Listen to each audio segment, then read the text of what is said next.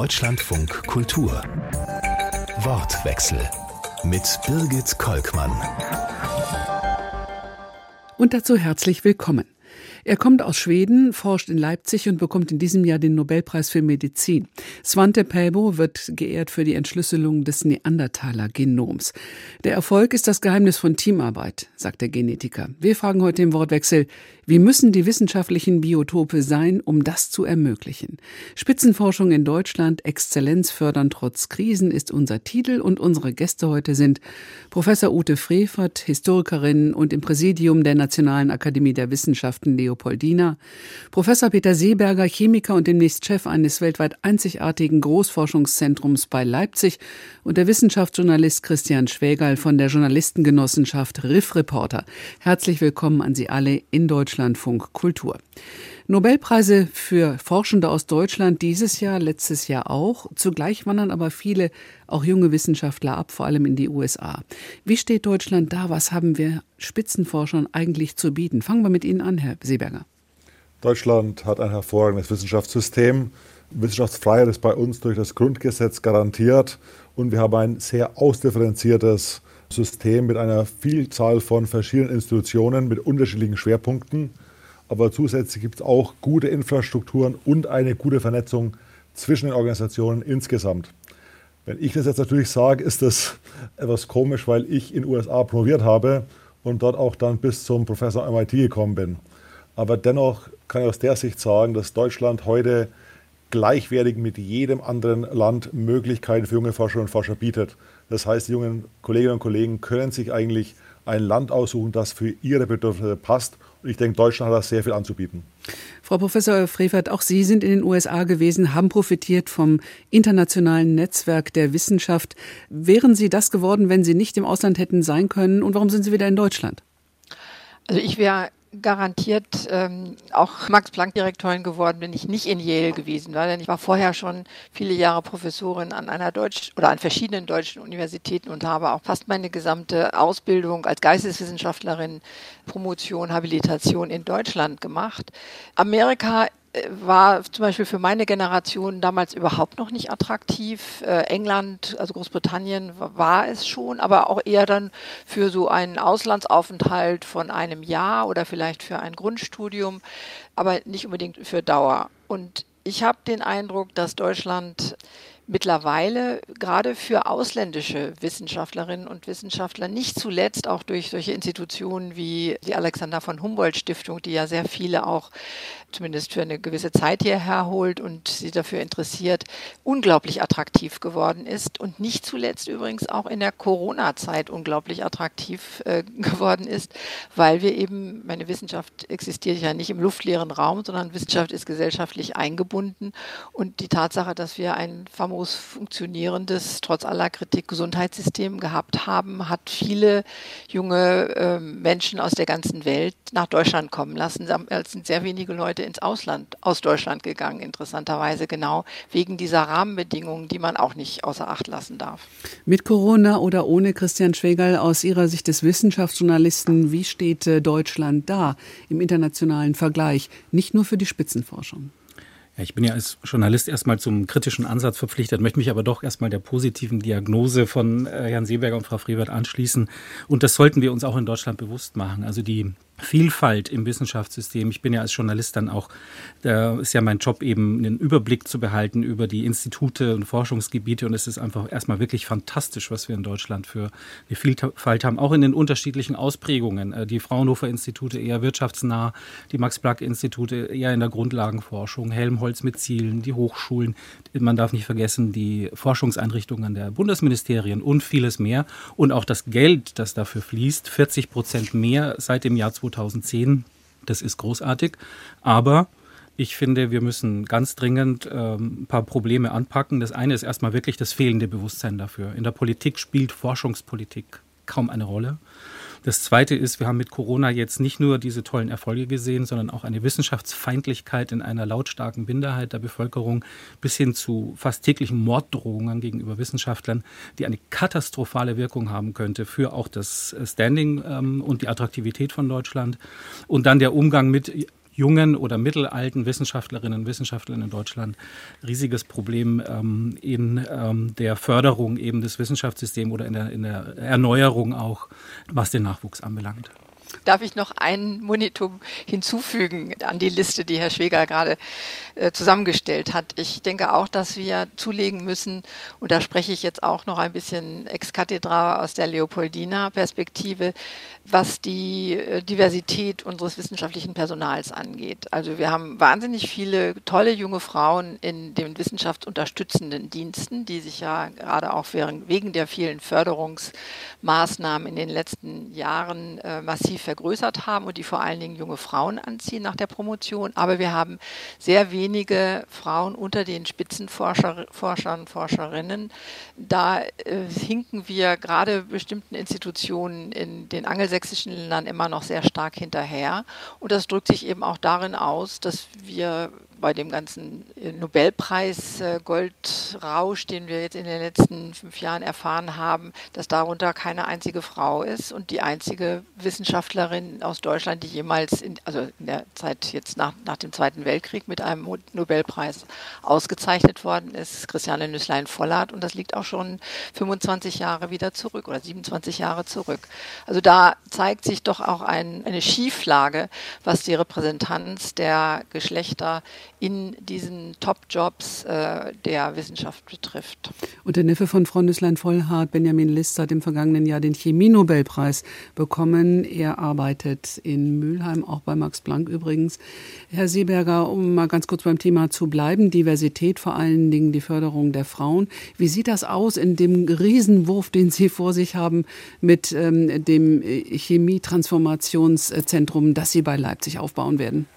Ja, wir machen das ja schon bei uns am Max-Planck-Institut in Potsdam auch. Ich habe äh, seit Jahren ein Team von bis zu 100 Leuten äh, und typischerweise teilt sich es ziemlich genau 50-50 auf Männer und Frauen.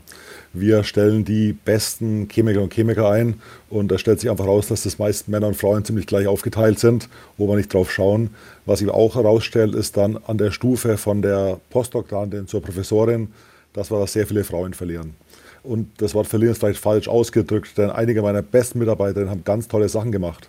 Meine erste Mitarbeiterin hat ein Medikament für die Bayer AG hergestellt, das heute über 6 Milliarden Umsatz pro Jahr macht und ganz viele Menschenleben rettet. Ist das ein Erfolg? Ich denke schon, obwohl sie keine Professorin ist.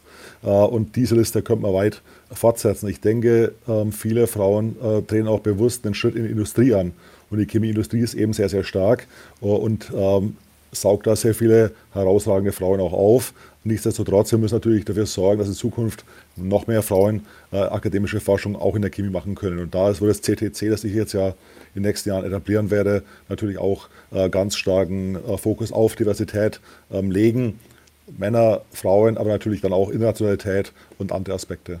Christian Schwegel, aus Ihrer Sicht als Wissenschaftsjournalist, ähm, ist die Industrie oder die Wirtschaft, äh, die Unternehmen, sind die offenbar weiter, was die Herstellung von guten Arbeitsbedingungen für Frauen angeht, im Vergleich zu den Universitäten in Deutschland? Naja, Sie können natürlich ganz andere Zahlen aufrufen, was das Gehalt anbelangt und haben auch eine größere Flexibilität in der Ausgestaltung des Arbeitsalltags. Und ich denke, was Herr Seeberger gerade beschrieben hat, ähm, als, als Verlustprozess ist einfach ja schon auch durch Entscheidungen in der Bildungs- und Forschungspolitik mit ähm, hervorgerufen, dass man äh, letztlich auf dem Weg äh, vom Doktoranden äh, dann in die Wissenschaft hinein ähm, es entweder schafft, Professor zu werden oder Professorin zu werden oder wirklich auf sehr schwierige Zeiten äh, zugeht. Es gibt ja nicht umsonst die Initiative Ich bin Hanna, das ist so der Hashtag dazu, von eben, ja, das Wort Nachwuchs ist eigentlich falsch, weil in der Wirtschaft würde man man von Middle Management sprechen. Und bei uns ist man bis 40 Nachwuchs und wenn man mit bis 40 nicht Professor ist, dann ist man, das ist jetzt sehr überspitzt, dann ist man nicht raus, aber es ist sehr, sehr schwer. Und das System muss sich da einfach grundsätzlich ändern. Dann wird es nämlich auch attraktiver für Frauen mit dem äh, allem, was dahinter steht im Alltag. Und ich denke auch insgesamt international kann man dann besser mithalten. Und dann natürlich die ganzen Fragen von Bürokratie, also welches, welche Gehälter kann man aufrufen. Ich meine, da legt Google natürlich ein X-faches auf den Tisch. Ja. Und äh, da wird man auch äh, nicht immer mitziehen können, aber es braucht da einfach eine größere Flexibilität. Kommen wir nochmal auf das Volumen. Sie haben ja eben gesagt, ähm, um 40 Prozent ist der große Kuchen für die Wissenschaft gewachsen seit 2010. Wenn ich richtig informiert sind, wird in Deutschland äh, staatlicherseits für Bildung, Forschung insgesamt rund 300 Milliarden Euro ausgegeben. Nochmal an Sie die Frage, Herr Schwegal, ist das ähm, ungefähr die Größenordnung und was ist es verglichen mit dem Doppelwumms?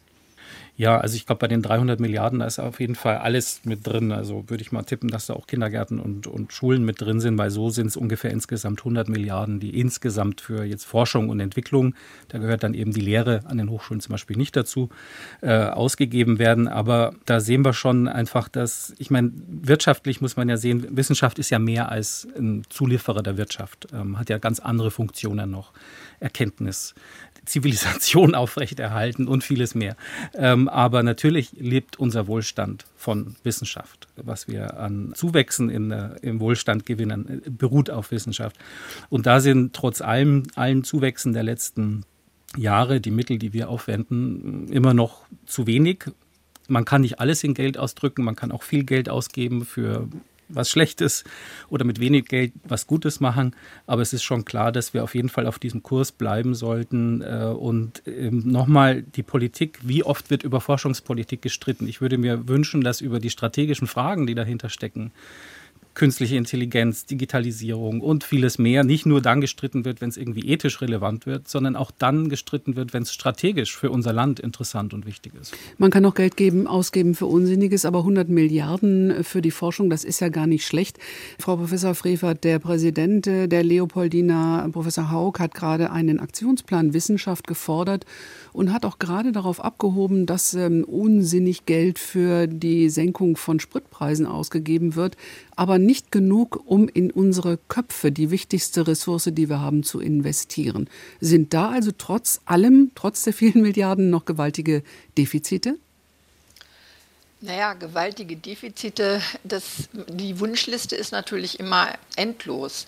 Aber was man ja beobachtet, ist, dass ähm, jenseits mal solcher sehr äh, fraglichen Entscheidungen der Bundesregierung, sozusagen Gießkannenpolitik äh, zu betreiben, in, gerade im, im Energiebereich, aber äh, wir stellen ja fest, dass angesichts jetzt der äh, enormen Teuerungsraten, angesichts der höheren Tarifabschlüsse, die wir gewärtigen, auf alle Forschungsinstitutionen eine Masse von Zusatzausgaben äh, zukommt. Also gerade die naturwissenschaftlichen äh, Institute zum Beispiel, was die an Energie verbrauchen und was das demnächst mehr kosten wird, das geht weit über das hinaus, was sie jetzt als garantierten Zuwachs in den nächsten Jahren zu gewärtigen haben, nämlich drei Prozent. Mit diesen drei Prozent kann man den Stand, den, den Ad-Hoc-Stand überhaupt nicht halten.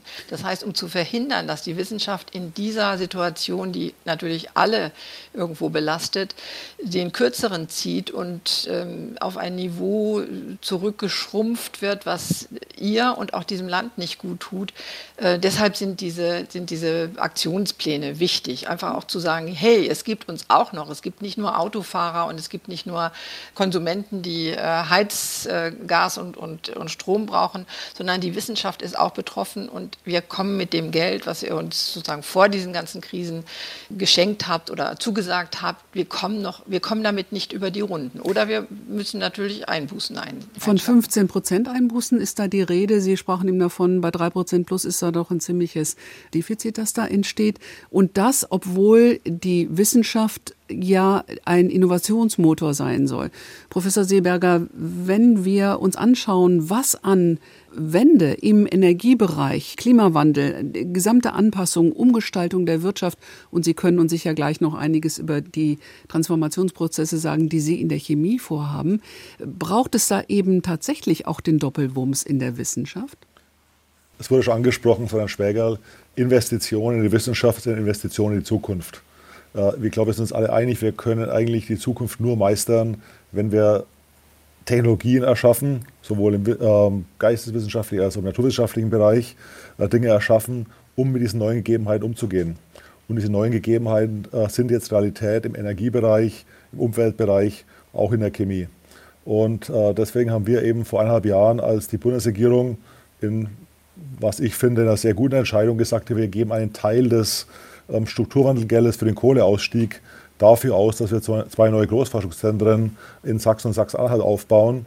Da haben wir uns überlegt, was könnten wir in unserem Bereich der Chemie tun, um wirklich den größtmöglichen Impact zu haben, den größtmöglichen Durchschlag. Und was wir eben in der Chemie sehen, ist, dass die Chemie ein extrem energieintensiver Bereich ist der grundlegend für unsere komplette Volkswirtschaft ist. Wenn wir keine Chemieindustrie mehr haben, dann bricht uns äh, in allen Bereichen ähm, die Sachen weg, Automobilindustrie, äh, Pharmaindustrie und so weiter und so fort.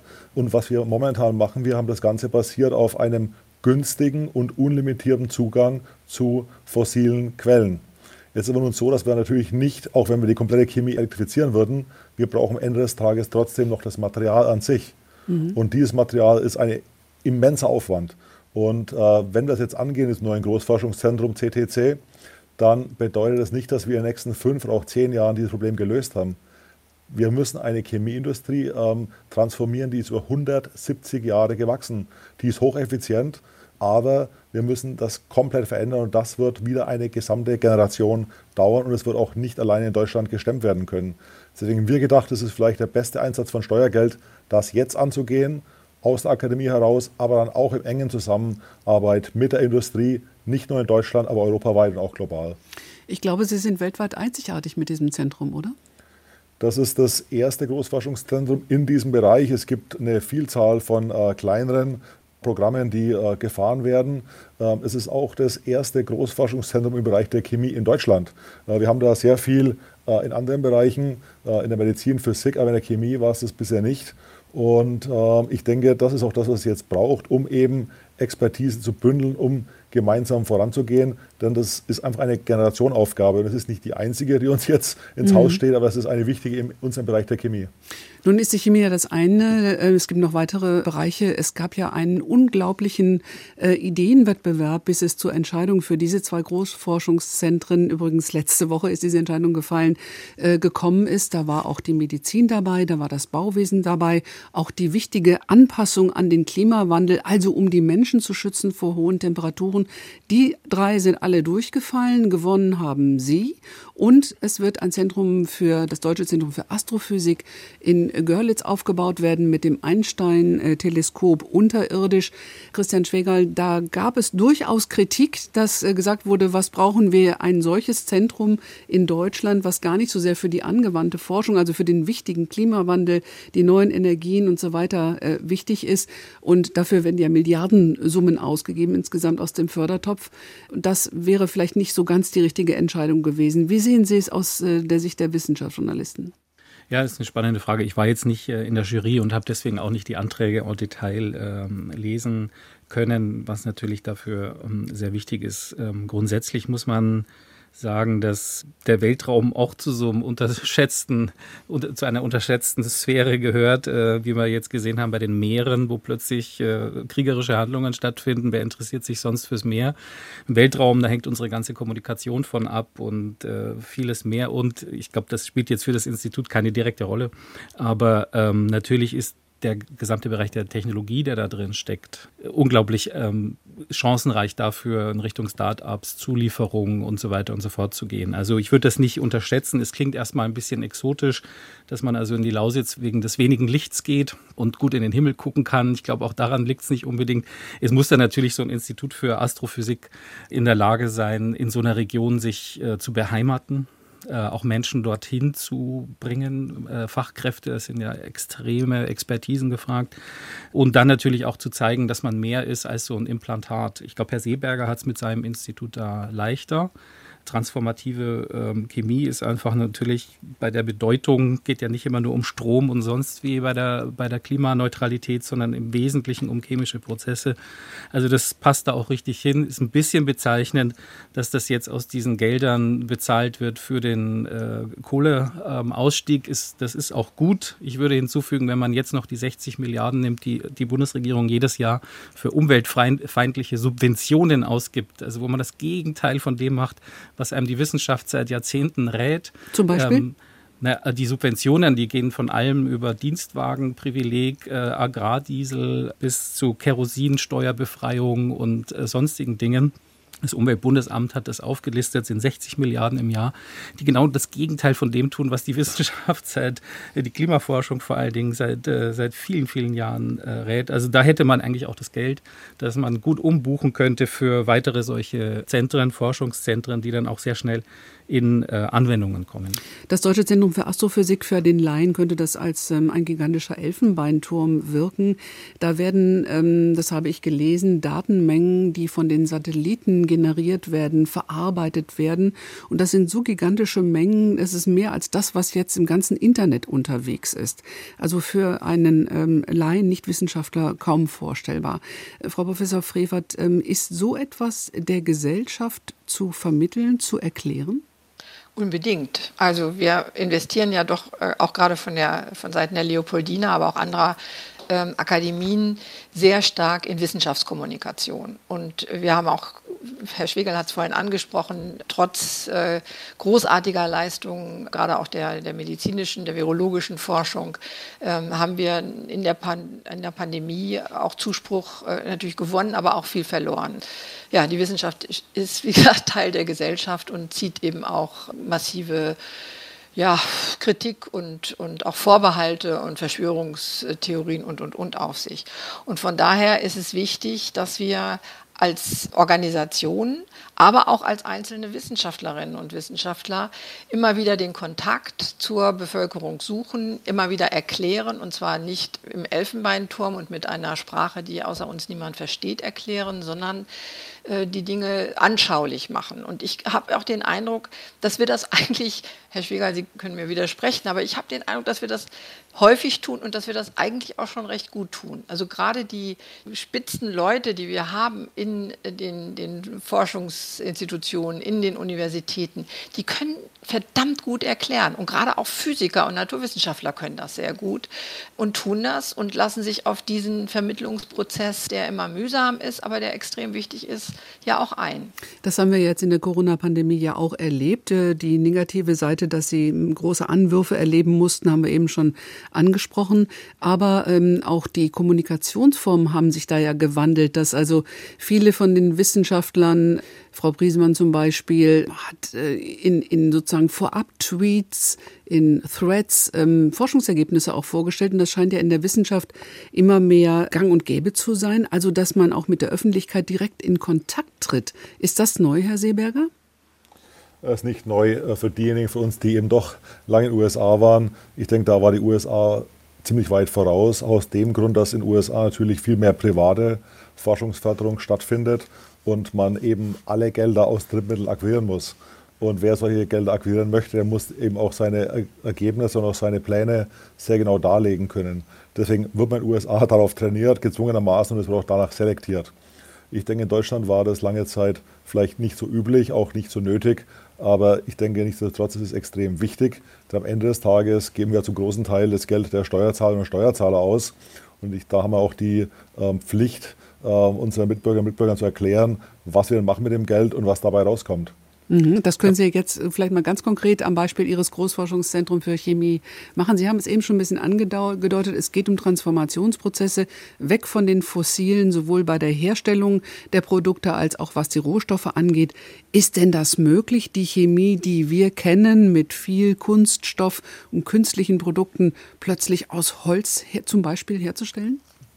Ich möchte dazu sagen, die Idee zu dem äh, Großforschungszentrum kam bereits vor der Ukraine-Krise. Also wir haben es nicht äh, im Zeitgeist gemacht, um damit zu schwimmen, sondern dieses Problem war schon offensichtlich und wird auch in Zukunft noch ähm, da sein. Das heißt, ähm, was passieren muss, ist, wir müssen weggehen ähm, von einer Chemie, die auf den fossilen Rohstoffen Öl und Gas basiert. Und wir müssen hinkommen zu einer Chemie, die basiert auf nachwachsenden Rohstoffen. Ich habe gesagt, Holz ist ein Aspekt, aber nur auf nachwachsenden Rohstoffen können wir in Deutschland keine Chemie aufbauen. Das heißt, Recycling wird ganz, ganz essentiell sein. Was also Kreislaufwirtschaft. Kreislaufwirtschaft ist das genau alte Cradle-to-Cradle-Prinzip von der Wiege bis zur Bahre. Ganz genau, und Sie haben auch schon Plastik genannt. Und das Problem mhm. bei Plastik ist heute, dass Sie es nicht rezyklieren können. Ich gebe jetzt ein Beispiel, das für den Hörern und Hörern auch wichtig scheinen könnte. Das sind die ähm, Rotoren der Windkraftanlagen. Die Rotoren der Windkraftanlagen sind Sondermüll. Wenn Sie diese klein häckseln, dann sind die asbestartig, sind Fasern, sind hochgiftig. Äh, wenn Sie verbrennen, machen Sie die Anlagen kaputt. Das heißt, heute werden die nicht mehr zu gebrauchenden äh, Windräder typischerweise eingegraben in den Boden und verbleiben dort. Das heißt, wir müssen uns wirklich Gedanken machen, wie kann das Material aussehen, aus dem wir in Zukunft diese Windräder herstellen und können wir Windräder herstellen, die nach einer Lebensdauer von 20 Jahren wieder rückgebaut werden, rezykliert werden und dann äh, wieder eingesetzt werden können. Das ist jetzt mal ein ganz konkretes Beispiel, das ist eins von vielen. Wir können zur Automobilindustrie gehen, äh, wo jetzt große Hersteller sagen, wir möchten Mitte der, der 30er Jahre äh, Automobile haben, die zu 100 Prozent rezyklierbar ähm, sind. Das sind am Ende des Tages auch sehr viele chemische Fragestellungen. Überlegen Sie sich die Farben, Isolation, Kleber, alles am Ende des Tages eigentlich chemische Fragestellungen. Und Sie können sich denken, 97 Prozent aller Produkte, die wir konsumieren, sind entweder chemisch hergestellt oder chemisch behandelt. Also wenn einer von uns sagt, wir nutzen keine Chemie, dann ist das äh, sicherlich äh, falsch und wir müssen uns deshalb wirklich Gedanken machen, wie können wir das Ganze nachhaltig gestalten und wie können wir das Ganze einfach äh, umweltfreundlicher gestalten. Arbeitssatt für Ihr Forscherleben auf alle Fälle und für die weiteren auch noch. Sie hören den Wortwechsel in Deutschlandfunk Kultur, meine Damen und Herren. Sie hörten gerade Professor Peter Seeberger, den Chemiker aus Potsdam vom Max-Planck-Institut, den Mistchef des großen Chemie-Großforschungszentrums in Delitzsch bei Leipzig. Er diskutiert mit Professor Ute Frevert bei der Leopoldina, der Nationalen Akademie der Wissenschaften Wissenschaft im Präsidium und dem Wissenschaftsjournalisten Christian Schwegal von der Journalistengenossenschaft Riff Reporter. Herr Schwegal, das klingt sehr faszinierend, was uns ähm, Herr Seeberger über das Chemie-Transformationszentrum gerade erzählt hat. Wollen wir mal kurz sprechen über das sogenannte europäische Paradoxon. Ich habe gelernt, dass dieser Widerspruch bezeichnet, äh, dass zwar deutsche Forscher ganz vorne dran sind, weltführend Beispiel äh, Solarzellenentwicklung, Windkraft, dann es aber nicht gelingt, dieses konkret umzusetzen in wirtschaftliches Tun. Was hier sogar dazu geführt hat, in Zeiten der notwendigen Energiewende, dass abgewandert ist, die Industrie hier kaputt ist in Deutschland und andere das bauen. Wie kann man das ändern?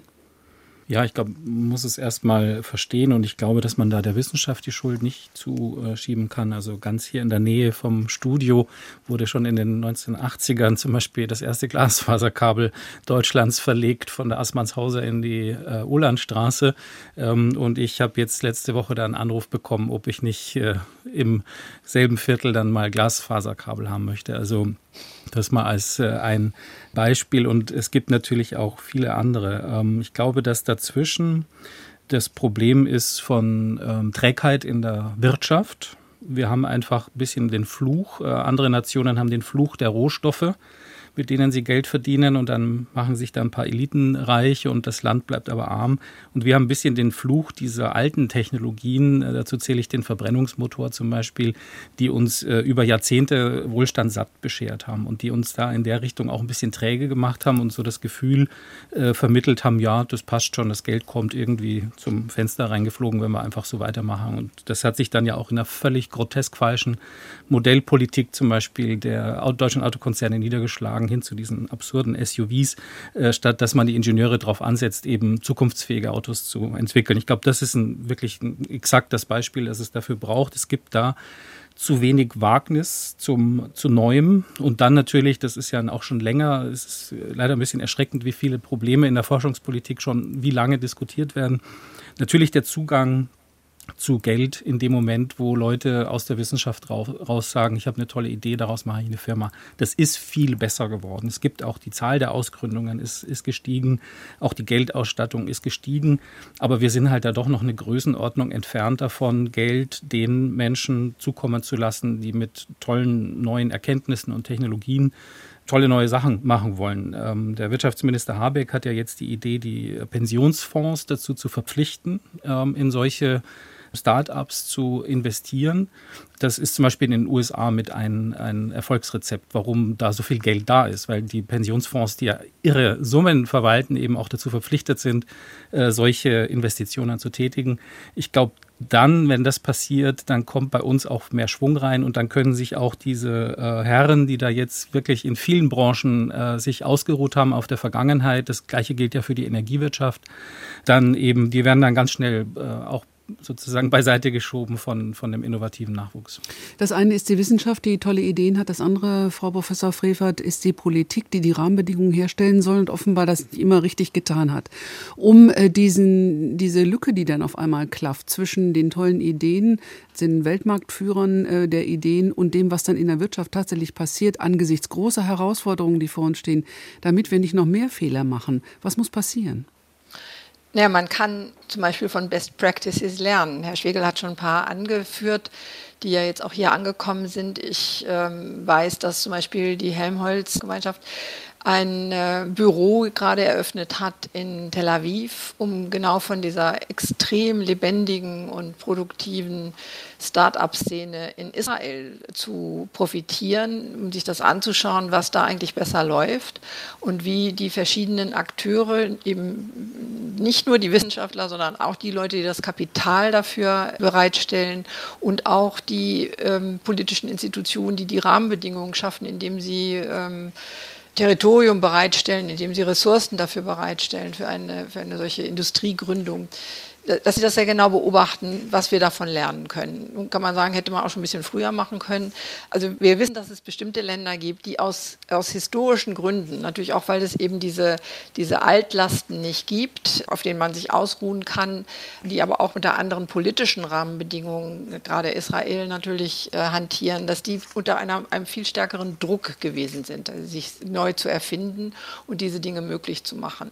Und diesen Druck sozusagen jetzt hier in dieses Land, in dieses äh, ziemlich saturierte Land hineinzuführen, dazu braucht es dann auch so etwas wie einen Mentalitätswandel. Ich habe nur den Eindruck, dass dieser Wandel bereits on its way ist, dass er durchaus schon in, den, in vielen Köpfen, nicht in allen Köpfen, in vielen Köpfen angekommen ist. Bei der Max-Planck-Gesellschaft, selbst da, wo man also von der Anwendung vielleicht am weitesten weg ist, gibt es seit geraumer Zeit eine Abteilung, die sich genau um diese Transfermöglichkeiten äh, kümmert. Allerdings sind da natürlich Fraunhofer und Helmholtz sehr viel, sehr viel sagen, stärker schon äh, positioniert. Aber es passiert einiges. Also ich habe neulich mit einem israelischen Venture Capitalist gesprochen, der dann eben auch äh, berichtet hat, dass es auch auf der Ebene der Leute, die Geld in diese, diese Startups hineinpumpen, dass das zum Teil gar keine Alternativen sind worauf man sich ausruhen kann und von daher der Druck auch stärker ist, wenn man etwas macht, sich dort zu engagieren. Und äh, das sind natürlich Leute wiederum, die auch mit, mit jungen Leuten, die in diesen Startups dann arbeiten, die äh, aufbauen, äh, enge Kontakte pflegen und auch da so etwas wie eine Hierarchie. Und ich denke, das ist sozusagen eine der größten Probleme der deutschen Wissenschaftslandschaft, jetzt nochmal wieder auf die Wissenschaft zurückzuspüren, äh, aber auch in der, in der Wirtschaft auch, dass hier die, das hierarchische Denken, das Denken in Anciennitäten, äh, wer am ältesten ist, hat am meisten zu sagen, immer noch viel, viel stärker vorhanden ist als in diesen jungen Ländern wie Israel oder auch in, natürlich in, der jungen, in den jungen Industrien äh, der mhm. USA. Herr Schwäger? Ja, würde ich gerne ähm, unterstreichen. Das betrifft dann natürlich auch die Kommissionen, die zum Beispiel die Geldvergabe verteilen. Da sollte man ruhig mal ein bisschen mutiger sein, die auch mal ein bisschen aufmischen. Aber ich würde gerne da zwei, ja, fast schon Warnungen anschließen, äh, weil wir jetzt über Startups, Startups, Startups reden. Das ist natürlich fein, ist aber natürlich auch, ist auch wichtig, aber ist natürlich auch eine ganz bestimmte Wirtschaftslogik, äh, wo dann ja auch die Geldgeber versuchen, sich in sehr kurzer Zeit wieder rauszuziehen und auch eine große Verlustrate da ist von 90 Prozent Prozent, die dann scheitern. Ähm, ich glaube, wir hätten jetzt auch die Chance in Deutschland ähm, darüber nachzudenken über andere Modelle. Zwei Beispiele. Ähm, das eine sind die, ist die Pflanzenzucht, ähm, ist ja total blockiert durch die Diskussion äh, über die Gentechnik in der, in der Landwirtschaft, ähm, auch aus einem Misstrauen gegenüber Großkonzernen heraus. Äh, wenn man hier so eine zum Beispiel Stiftung äh, Pflanzenzüchtung gründen würde, die dann die Patente hält an neu entwickelten Pflanzensorten, die dann weltweit dafür sorgen können, dass sie die Welternährung vor den Klimagefahren schützt, ähm, glaube ich, wäre ein anderes Level auch von zum einen Nutzung und Nachhaltigkeit da aber auch von öffentlichem Vertrauen. Dasselbe gilt zum Beispiel für genetische Daten. Also da bin ich nicht sicher, ob ich die jetzt so ein Start-up unbedingt anvertrauen wollte. Auch da könnte man ja zum Beispiel sagen, eine Stiftung, die also gemeinwohlorientiert dann eben mit einer Verwertung beauftragt ist, aber das halt unter sehr klaren, partizipativen und auch öffentlich kontrollierten Bedingungen. Das wären so Modelle, wo wir, glaube ich, wirtschaftlich und wissenschaftlich gut vorankommen würden. Also Transformation, Veränderung, Herr Seeberger, ähm, Sie melden sich gerade schon, möchte kurz eine Frage dazwischen schalten. Ist jetzt äh, die Zeit für einen Spurwechsel, neue Strukturen, neues Denken in der Wissenschaft? Ich würde vielleicht noch zu bedenken geben, dass im Bereich des Transfers in Deutschland bereits jetzt sehr viel gemacht wird. Es gibt in Deutschland durchaus mehr Programme von staatlicher Seite als in den USA. Und ich erlaube mir das zu sagen, weil ich habe selbst neun erfolgreiche ähm, Startup-Firmen mitgegründet. Äh, einige in den USA, einige in Deutschland, einige in der Schweiz. An Programmen fehlt es in Deutschland nicht. Es fehlt auch nicht an guten Ideen und guten Leuten, aber ich denke, es kommt oftmals schwierig zusammen und ein Teil davon ist auch ein gewisser Neid, der in Deutschland vorherrscht. Der Neid ist dahingehend äh, schwierig, denn wenn Leute Angst haben müssen, dass sie von anderen Leuten beneidet werden, dann werden sie über ihre Erfolge nicht sprechen. Ähm, aber über Erfolge zu sprechen ist ganz wichtig, denn wir brauchen Rollenmodelle. Als ich am MIT war, da gab es viele Kollegen und Kolleginnen, die haben Firmen gegründet, erfolgreich haben darüber gesprochen. Und das sind natürlich Rollenmodelle, dass als es soweit war, dass bei mir aus dem Markt Interesse kam, da was zu machen, äh, aus unseren äh, Ideen, dass man gesagt hat, na gut, das kann ich auch, wenn es die anderen können, und man eben dann sich an diesen Rollenmodellen orientiert. Und da würde ich in Deutschland durchaus mir noch mehr wünschen, dass Leute das erfolgreich gemacht haben, und da gibt es durchaus viele, dass die darüber noch mehr sprechen und es dann jungen Forscherinnen und Forschern auch mitteilen, wo sind die Probleme, äh, was Fehler haben wir auch gemacht und äh, diese Fehlerkultur und äh, die Neidkultur, die ist in Deutschland manchmal etwas hinderlich, wenn es dann um die Gründung neuer Firmen geht. Wie erklären Sie sich das?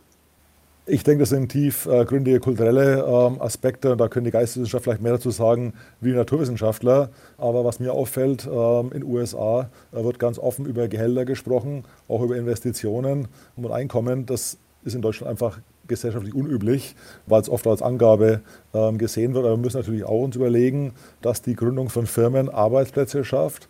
Diese Leute arbeiten, bezahlen Steuern auf ihre oftmals ziemlich guten Gehälter und das äh, profitiert uns allen am Schluss.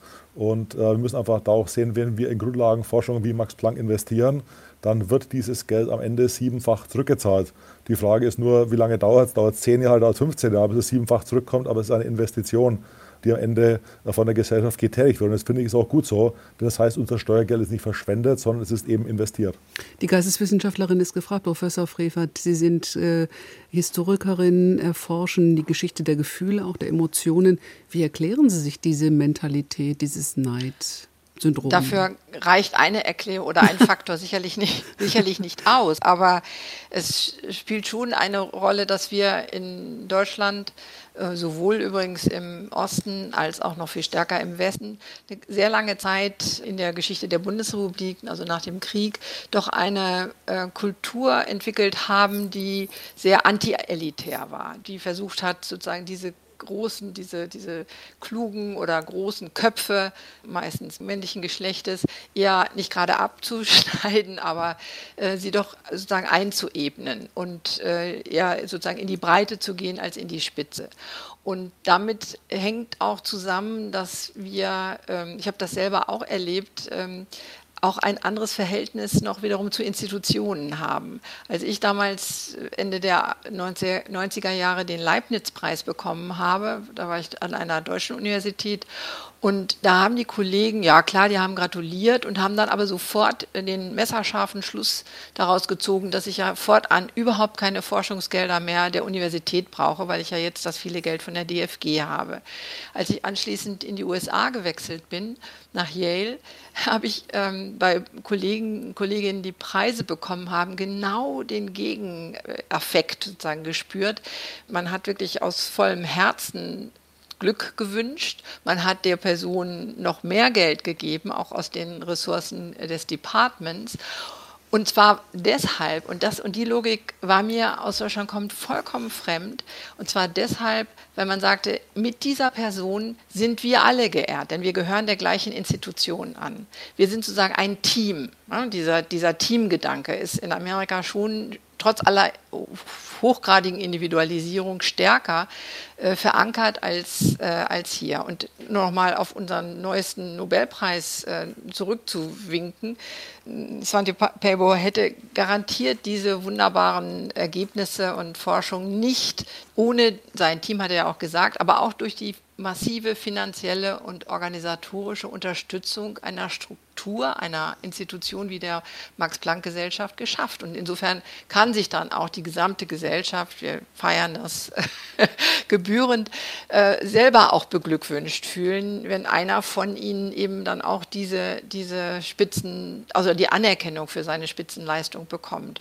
Und diese Mentalität ist in Deutschland eben doch noch sehr unterentwickelt und in Amerika habe ich viel davon gelernt, dass man sich wirklich vorbehaltlos mitfreuen kann, weil man ja auch selber ein Stück weit mitgeehrt ist. Eigentlich paradox. Herr Pebo hat ja herausgefunden, dass die Neandertaler, die in Europa gelebt haben, ja ihre Gene bei uns hinterlassen haben und äh, zwei bis drei Prozent da bei manchen Menschen von den Neandertalern. Die, die Neandertaler gelten ja eigentlich genauso, wie Sie das beschrieben haben, gerade kooperativ, sozial. Äh, die hätten sich eher füreinander gefreut, als gegeneinander in Wettbewerb zu treten. Ähm, und offenbar hat das, das Erbe aber dann doch nicht bei uns so zugeschlagen und die kulturellen Faktoren äh, sind da ein bisschen stärker. Ähm, ich würde aber diesen Rückgriff gerne nochmal für einen anderen Punkt nehmen. Wir reden jetzt die ganze Zeit äh, drüber, Wirtschaft aus Wissenschaft, ja, also die, die Übersetzung. Aber das ist, denke ich, gerade jetzt, wenn es um die, darum geht, auch Herrn Pebo zu ehren sozusagen oder den Anlass zu äh, markieren, der hat natürlich in seiner Forschung nie vor allem nicht am Anfang dran gedacht, äh, dass damit man irgendwie Geld verdienen könnte. Und der Druck, wenn ihm damals jemand gesagt hätte, du also in äh, drei Jahren möchten wir hier aber ein Patent sehen, ja, äh, weiß ich nicht. Also ich würde mal äh, vermuten, dass er das Projekt dann nicht verfolgt hätte und äh, möglicherweise dann auch der Nobelpreis nicht zustande gekommen wäre. Also ich glaube, da müssen wir auch stark aufpassen, dass es einerseits diese Sphäre gibt, natürlich der Wissenschaft, die unseren Wohlstand speist. Aber es gibt auch die Sphäre, die unsere, ich nenne es mal wirklich so Zivilisation speist. Also die Ebene des Wissens, der Neugierde, sogar des Spielerischen in uns, was herauszufinden, der Erkenntnis. Und das ist genauso wichtig, dass die Wissenschaft nicht jetzt eben zur, sozusagen zum Zulieferer der Wirtschaft degradiert wird, sondern äh, genau solche Personen äh, wie Herr Pebo dort ihren, ihren Raum haben, ähm, in dem sie genau solchen Projekten nachgehen können, die dann vielleicht sogar auch mal, wir haben es ja jetzt gesehen, plötzlich kommt raus, dass Menschen, die diese Neandertaler-Gene haben, bei Covid äh, empfindlicher sind ähm, mhm. und gefährdeter sind. Ja, aber hätte das sich jemand erträumen lassen, vor, er sich erträumen lassen vor zehn Jahren, dass das mal so relevant werden könnte? Nein. Mhm. Und ich glaube, das zu verteidigen auch, diesen Raum, diesen freien Raum, ähm, diesen ungenutzten Raum, diesen Raum ohne wirtschaftlichen Druck ist enorm wichtig. Sie sprechen diesen Raum an, äh, dieses Unkonventionelle auch im Denken. Herr Seeberger, Herr Pelbo hat das gesagt, aber auch wenn Benjamin List, der Nobelpreisträger Chemie des letzten Jahres, äh, und übrigens Max Planck äh, auch schon, äh, dass sie anfangs wurden sie ausgelacht für ihre Ideen. Niemand hätte gedacht, dass daraus irgendwie mal was Tolles wird. Vielleicht eine, eine Zufallsidee, ähm, mit der gespielt worden ist, unkonventionelles Denken. Müssen wir das mehr kultivieren? Ich glaube, das ist genau das, was die Max-Planck-Gesellschaft macht. Der Max Planck hat mal gesagt, die Einsicht muss der, Anwendung vorausgehen.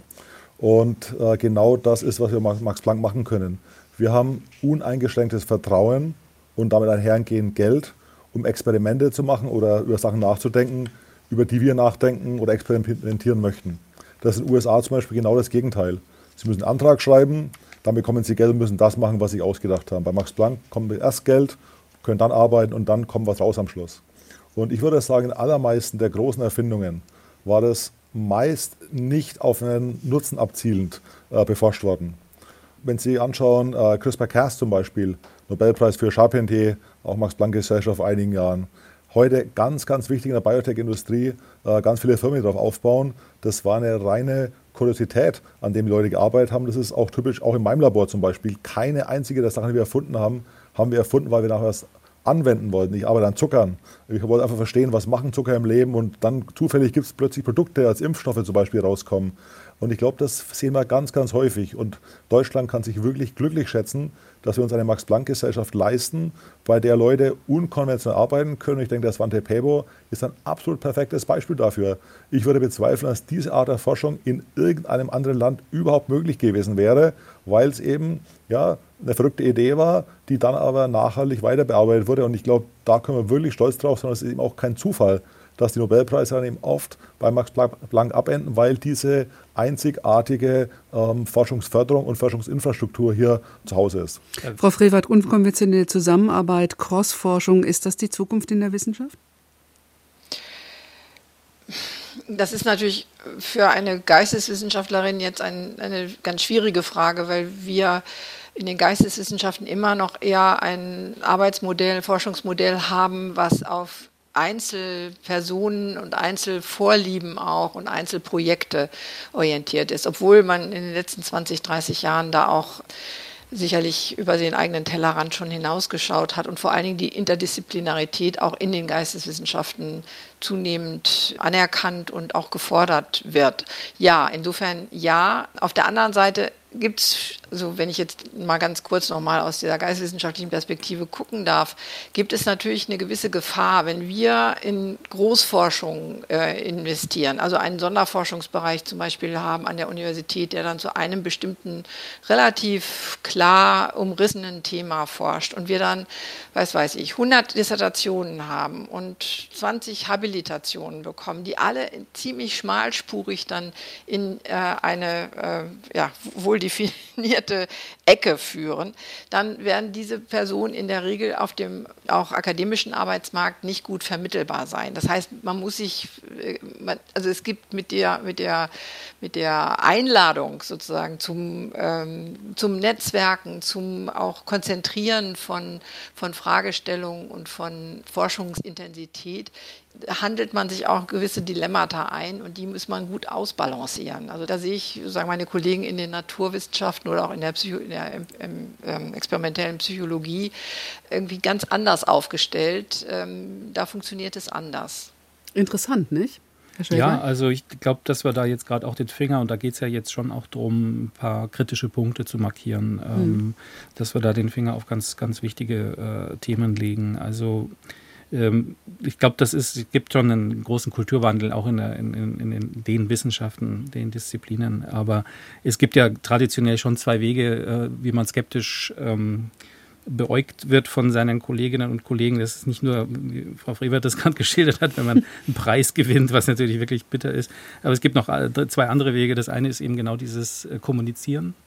Also auf Twitter zu sein, das können sich eigentlich nur so wirklich äh, super erfolgreiche äh, Christian Drossens und Stefan Rahmsdorfs, die schon gesettelt sind, äh, sag mal, die können sich am besten leisten. Oft wird das eher ähm, als ja nicht akademisch äh, gesehen und nicht würdig. Und auch nicht ähm, ganz einfach. Viola Briesemann hat gesagt, das musste sie erstmal lernen. Da muss man lernen und vor allen Dingen, gut, jetzt muss man noch zusätzlich sich die Frage stellen, will man sich dem aussetzen, wenn hm. ein Teil der Gesellschaft sich so radikalisiert. Das kommt auch noch hinzu. Ne? Aber mal jetzt darüber hinaus eben das äh, Kommunizieren, Vermitteln oder auch Bürger mitnehmen in der Wissenschaft hat, hat traditionell leider keinen so guten Ruf, obwohl wir ja eine super Tradition davon haben. Urania in Berlin schon sehr, sehr alt. Ähm, und das Zweite ist genau, das ist auch so ein Schlagwort, Interdisziplinarität. Aber äh, Herr Seeberger, der kommt ja vom äh, Institut für Grenzflächenforschung, also da geht es um Materialkunde, aber da ja, ist ja auch das Interessante, was passiert, wenn zwei verschiedene Sachen zusammenkommen. Und oft sind das die äh, interessantesten Orte, ob in einem Organismus oder in einer Maschine. In der Wissenschaft ist es auch so. Und äh, wenn man aber als Wissenschaftlerin, Wissenschaftler ins Interdisziplinäre geht, dann ist es ungefähr so äh, vielfach noch äh, schlecht angesehen, als ob man jetzt irgendwie ins Esoterische abgleiten würde. Und das ist wirklich problematisch. Äh, bei so einem Thema wie dem Anthropozän, neue Erdepoche des Menschen, war es dann, dass die Kulturinstitutionen, Haus der Kulturen der Welt, die da die Disziplinen zusammenbringen musste, anstatt dass die Wissenschaft das äh, selbst äh, leistet. Und ich glaube, wenn es da mehr Aufbruch gibt in die Richtung im Sinn von auch wirklich Disziplinen, Grenzen aufbrechen, dann äh, kann auch die deutsche Wissenschaft noch viel kreativer und auch produktiver werden. Am Ende ist es egal, wer den Aufbruch initiiert, Hauptsache er wird getan. Herr Seeberger, sind wir jetzt ähm, angekommen an einem Scheideweg? Muss das Jahrzehnt der Transformationen beginnen in der Wissenschaft und natürlich auch im gesamten Leben? Ich denke, die Transformation passiert in der Wissenschaft andauernd. Ähm, wir sehen es in verschiedensten Feldern. Jetzt momentan nimmt es die Gesellschaft mehr wahr, denn wir müssen jetzt gewisse Felder, zum Beispiel die Chemie, aber auch viele andere Dinge transformieren, weil der Klimawandel das ähm, einfach nötig macht. Wir können es nicht länger rausschieben. Ähm, aber diese Transformation hat sich in allen Bereichen äh, dauernd ähm, vorangebracht. Ich denke, Wissenschaft, Forschung ist genau das, nach Neuem zu suchen. Aber was vielleicht jetzt hinzukommt, ist, dass Forscher sich auch mal trauen Forscherinnen an Dingen zu arbeiten, die wieder die großen gesellschaftlichen Fragen anstehen. Denn es geht ja um die Existenz der Menschheit und das die Möglichkeit weiterzuleben auf dem Planeten. Und von daher denke ich, sollten wir einfach schaffen, die besten Köpfe zu vereinen, um an den wirklich wichtigen äh, Themen zu arbeiten und vielleicht nicht ähm, an Dingen, die auch nett sind, aber schon ähm, an, an den großen Fragestellungen. Frau Professor Frevert, hat die Forschungswende schon begonnen? Ich kann als Historikerin äh, meinem Kollegen aus der Chemie nur nur die Stange halten und sagen, wir sind dauernd in Transformationen. Und wenn ich mir überlege, ich bin jetzt seit den 70er Jahren sozusagen an der Universität äh, in den verschiedenen Rollen und mit den verschiedenen Hüten, die Institutionen, die ich 1971 betreten habe, die gibt es heute nicht mehr. Oder also in vielerlei Hinsicht auch ähm, durchaus sozusagen positiv ge ge gewendet. Gott sei Dank, dass es sie so nicht mehr gibt. Es gibt noch ziemlich viele Relikte. Es gibt auch, was ich ähm, doch an dem Punkt Punkt nochmal anschneiden möchte. Wir haben zwar eine unglaublich lebendige Wissenschaftslandschaft, wir haben jetzt nicht zufällig sehr oft über Max Planck geredet und wir wissen auch, dass sich auf Max Planck sehr viel, Herr Sieberger hat vorhin den hässlichen Begriff, aber natürlich gibt es auch das Phänomen dazu, des Neides gebracht, dass sehr viele Leute in der Wissenschaft äh, etwas ja, Neid erfüllt ähm, auf die Max-Planck-Gesellschaft sehen, weil die in der, in der Tat finanzielle und organisatorische äh, Privilegien genießt, die die Universitäten nicht genießen. Und wir müssen aufpassen, äh, bei aller Wertschätzung unserer außeruniversitären Forschungseinrichtungen und den fünf Nobelpreisen jetzt der letzten Jahre. Wir müssen aufpassen, dass die Universitäten nicht ins Hintertreffen geraten. Und das gelingt nicht nur, indem man ab und zu mal eine meist ja auch ähm, wenig ausgestattete Exzellenzinitiative oder Strategie auf den Weg bringt, sondern das gelingt nur dadurch, dass wir die eklatante Unterfinanzierung unserer Universitäten beenden. Und das ist eine Aufgabe, diesmal ausnahmsweise nicht für den Bund, sondern für die Länder. Herr Professor Seeberger, ähm, noch mal kurz zu Ihnen. Mit dem neuen Großforschungszentrum könnte man ja sagen, das ist ja fast mehr als ein Sechser im Lotto, vielleicht auch sogar mehr für einen Wissenschaftler wie Sie als ein Nobelpreis, weiß ich nicht. Aber ohne die Universitäten kriegen Sie den Nachwuchs auch nicht in Ihre Labore. Ich glaube, das wollte ich ganz äh, nochmal unterstreichen hier. Ja, ich war lange Zeit Universitätsprofessor, bin so heute noch äh, im Nebenamt und ich bin auch Vizepräsident der Deutschen Forschungsgemeinschaft. Und da müssen wir Lanze brechen. Die Deutsche Forschungsgemeinschaft unterstützt Grundlagenforschung an den äh, Universitäten und an den äh, Hochschulen für angewandte Wissenschaften. Und das ist essentiell und auch da ist eben wichtig, dass ein Zuwachs stattfindet. Denn wenn wir die ähm, Universitäten hinten runterfallen lassen und wenn dort nur noch, nur noch Lehre betrieben wird und keine Topforschung, das kann nicht sein, denn dann schneiden wir uns die eigenen Beine ab. Ich glaube, Deutschland profitiert davon, dass wir eine sehr differenzierte Forschungslandschaft haben mit den Außenuniversitären, die haben gewisse Stärken, aber die Unis sind für uns zentral und unser neues Institut, CTC, wird sehr eng zusammenarbeiten mit den Hochschulen, Uni Leipzig, Uni Halle, den HAWs in der Region und darüber hinaus. Und das ist auch gut so. Ich glaube, man sollte nicht eine ähm, Art außeruniversitär hervorheben, alle brauchen Förderung und es muss äh, an allen Ecken äh, weiter gefördert werden und äh, vorankommen, denn sonst ähm, kommen wir ins Hintertreffen in Deutschland. Frau Frevert als Geisteswissenschaftlerin und auch Sie als äh, Chemiker, Herr Seeberger, Sie haben beeindruckende Lebensläufe. Nochmal schnell die Frage. Ähm, Sie kriegen das tolle Großforschungszentrum. Ist das doller als ein Nobelpreis oder ist der Nobelpreis doch noch das, was Sie sich wünschen? Äh, ich denke, es ist ein, ein fundamentaler Unterschied. Äh, das Geld für das Großforschungszentrum ist jetzt die Aufgabe, große Dinge zu tun und die großen Fragen äh, unserer Gesellschaft anzugehen. In unserem Fall ist die Chemie. Das heißt, wir haben jetzt die Chance, was wirklich Tolles zu machen. Der Nobelpreis ist eine Auszeichnung für geleistete Arbeit und damit das Gegenteil. Also wir haben jetzt eine Aufgabe vor uns. Danke, Professor Peter Seeberger, der Chemiker und Demistchef des weltweit einzigartigen Großforschungszentrums für Chemie bei Leipzig. Professor Ute Frevert hat mitdiskutiert, Historikerin und im Präsidium der Nationalen Akademie der Wissenschaften Leopoldina. Und außerdem war dabei Christian Schwegal, Wissenschaftsjournalist von der Journalistengenossenschaft Riff Reporter. Ich danke Ihnen für diese angeregte Diskussion in Deutschland, Funk, Kultur und Ihnen, meine Damen und Herren, fürs Zuhören. Einen angenehmen Abend noch, sagt Birgit Kolkmann.